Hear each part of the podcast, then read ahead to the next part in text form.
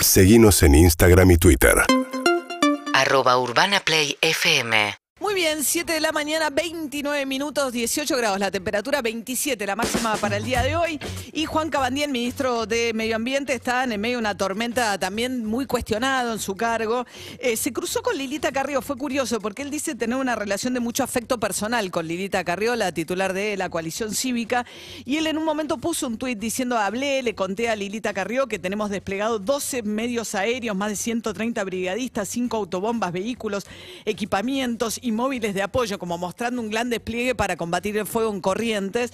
Y después Lilita Carrió contestó, arde Corrientes y el gobierno nacional que tiene fondos específicos hace un abandono intencional a través del retiro de los aviones hidrantes. Esto es un delito mo- moral y federal, un abrazo grande. Y después Cabandier puso, dijo, ella es víctima de la desinformación. Lo cierto es que se ha quemado el 10% del territorio de la provincia de Corrientes y que, como dijo el gobernador, la única solución ci- eh, verdadera a esta pasa por una lluvia, por la naturaleza. Sebastián Di Martino es biólogo, magíster en espacios naturales protegidos y dirige la Fundación Red Wildling Argentina. Eh, ¿Qué tal, Sebastián? Buen día. ¿Qué tal, María? ¿Cómo va? Bien, muy bien. Bueno, a ver, me parece que esa imagen de los este, yacarés, ¿no? Sobre todo huyendo de los esteros o de un humedal seco que se ve seco buscando refugio del fuego, movilizó mucho aquello que el fuego no había, ¿no? Que la mera quema de, de bosques o de tierras no, no había generado esas imágenes por ahí el impacto de ver a los animales sufriendo el fuego, ¿no? Sí, exactamente. La verdad es que el espectáculo es un poco dantesco, ¿no? Es, eh, el fuego está descontrolado. Ayer llegó un poco de lluvia a la zona norte de Iberá, eh, que vos mencionabas, pero todavía el centro y el sur está tiene muchísimos focos, es casi imposible eh, atacar y ocuparse de todos. Y el fuego que nosotros siempre contamos es un elemento que muchas veces es normal en este tipo de pastizales, pero no eh, con la intensidad, la cantidad de focos y la superficie que afecta ahora, producto de una sequía que en Iberá ya lleva más de dos años, o sea, Iberá es un humedal eh, donde hay tormentas eléctricas, cada tanto cae un rayo, esos rayos generan algún foco de fuego que afecta un manchón y que es importante que suceda eso en la dinámica de estos pastizales subtropicales tan importantes, pero eh, que hoy en día, por producto del cambio climático, con semejantes secas y las terribles temperaturas que hay también, que cada vez son más grandes, eso que es algo eh, normal y hasta incluso eh, deseable en cierta medida, eh, hoy está eh, afectando eh, prácticamente todo el humedal y los animales no tienen, como en otras oportunidades, lugares donde refugiarse porque no queda casi nada sin quemar porque básicamente no hay agua, ¿no?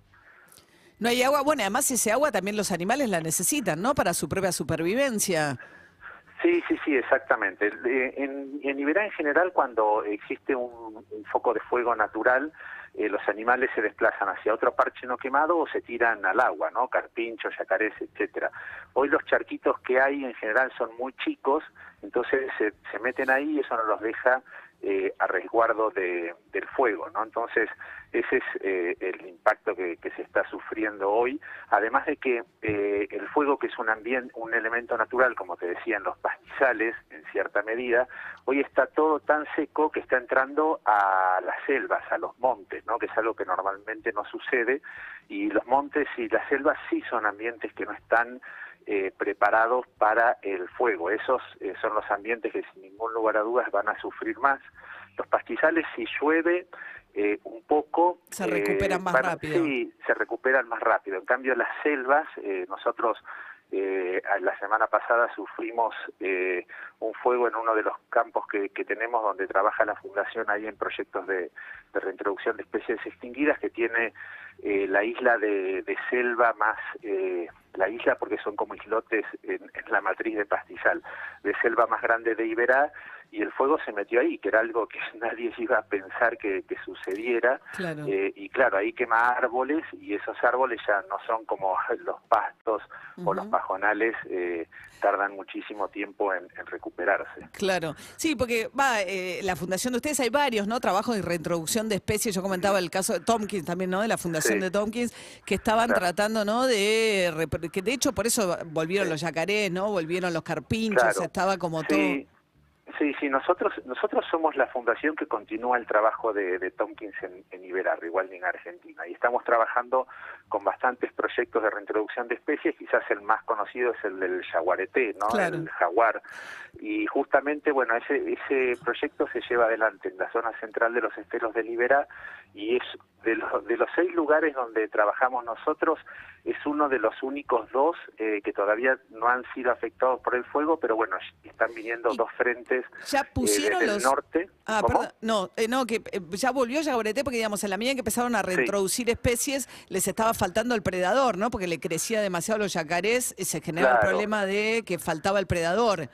Claro, exactamente. El jaguareté lo empezamos a reintroducir ya hace un año. Eh, justo de 21, el 5 de enero se liberó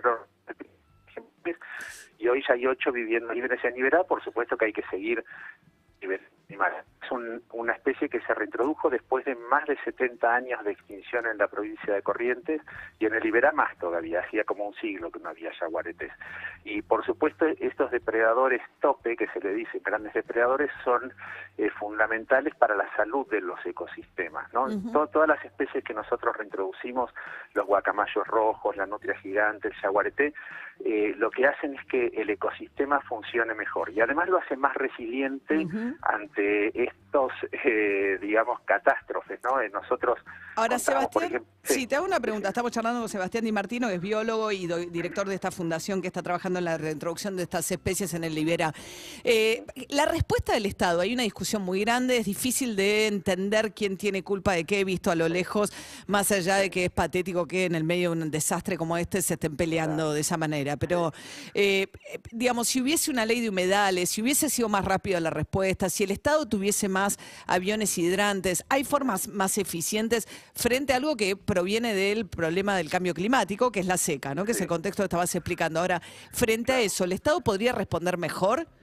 Eh, yo creo que siempre se puede responder eh, mejor, ¿no? Así como vos decís, eh, sin ánimo por ahí ponerse a buscar culpables ahora, pero y, hay- y hay muchas cosas que pueden hacer. O sea, el fuego es un elemento que tiene que ser manejado en, en la provincia de Corrientes. O sea, si uno hiciera, como es recomendable, quemas controladas durante el invierno, ¿no? Que las puede manejar, que hace los cortafuegos, que quema de noche eh, eh, cuando hace frío y- o cuando no hay viento, uno retira material combustible del pastizal, ¿no?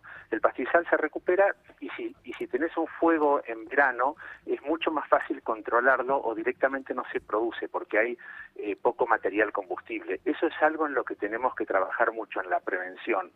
Después otra de las cosas que tenemos que ver es cómo manejamos la ganadería, porque eh, Iberá es eh, un lugar de, pastizales, de pajonales, donde hay pequeños productores eh, haciendo ganadería en algunos sectores, y si ellos no queman ese pajonal, es como que no pueden tener sus vacas, porque no tendrían pasto para las vacas. Entonces toda la ganadería en Iberá está asociada al manejo del fuego, y de hecho los focos estos se produjeron en buena medida por quema de campos para obtener brotes, que no quiere decir que el pequeño productor sea una persona maquiavélica o ignorante, es la forma en que siempre se ha hecho ganadería en este sector y en las actuales condiciones climáticas es terrible.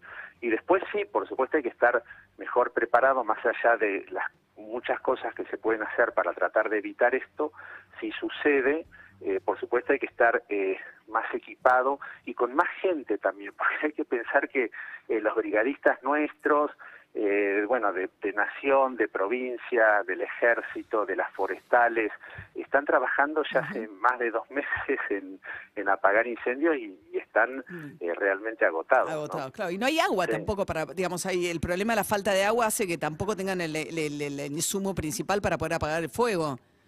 Claro, sí, a veces falta eso también. Uno puede llevar agua en batanes, en tractores. También hay otros elementos que son los batefuego, que se golpea y no necesitan agua, pero por supuesto que el agua eh, ayuda muchísimo para bombear Claro. ¿sí? y tirar con, con mangueras, pero además para que se apague el fuego naturalmente, Claro. que era lo que sucedía antes, ¿no? Bien. Eh, Se- Sebastián Di Martino, biólogo, magíster en espacios naturales protegidos, dirige la Fundación Re- Re- Rewilding, o sea, volver a ser salvaje, ¿no? La o sea, volver claro, a darle sería, sería algo así como resalvajizar. algo Resalvajizando a la Argentina. Bueno, ojalá. Sí. Gracias, Sebastián. Bueno, María, Hasta luego, listo. buen día. gracias a ustedes. Chao, chao. 7 y 40 de la mañana. UrbanaPlayFM.com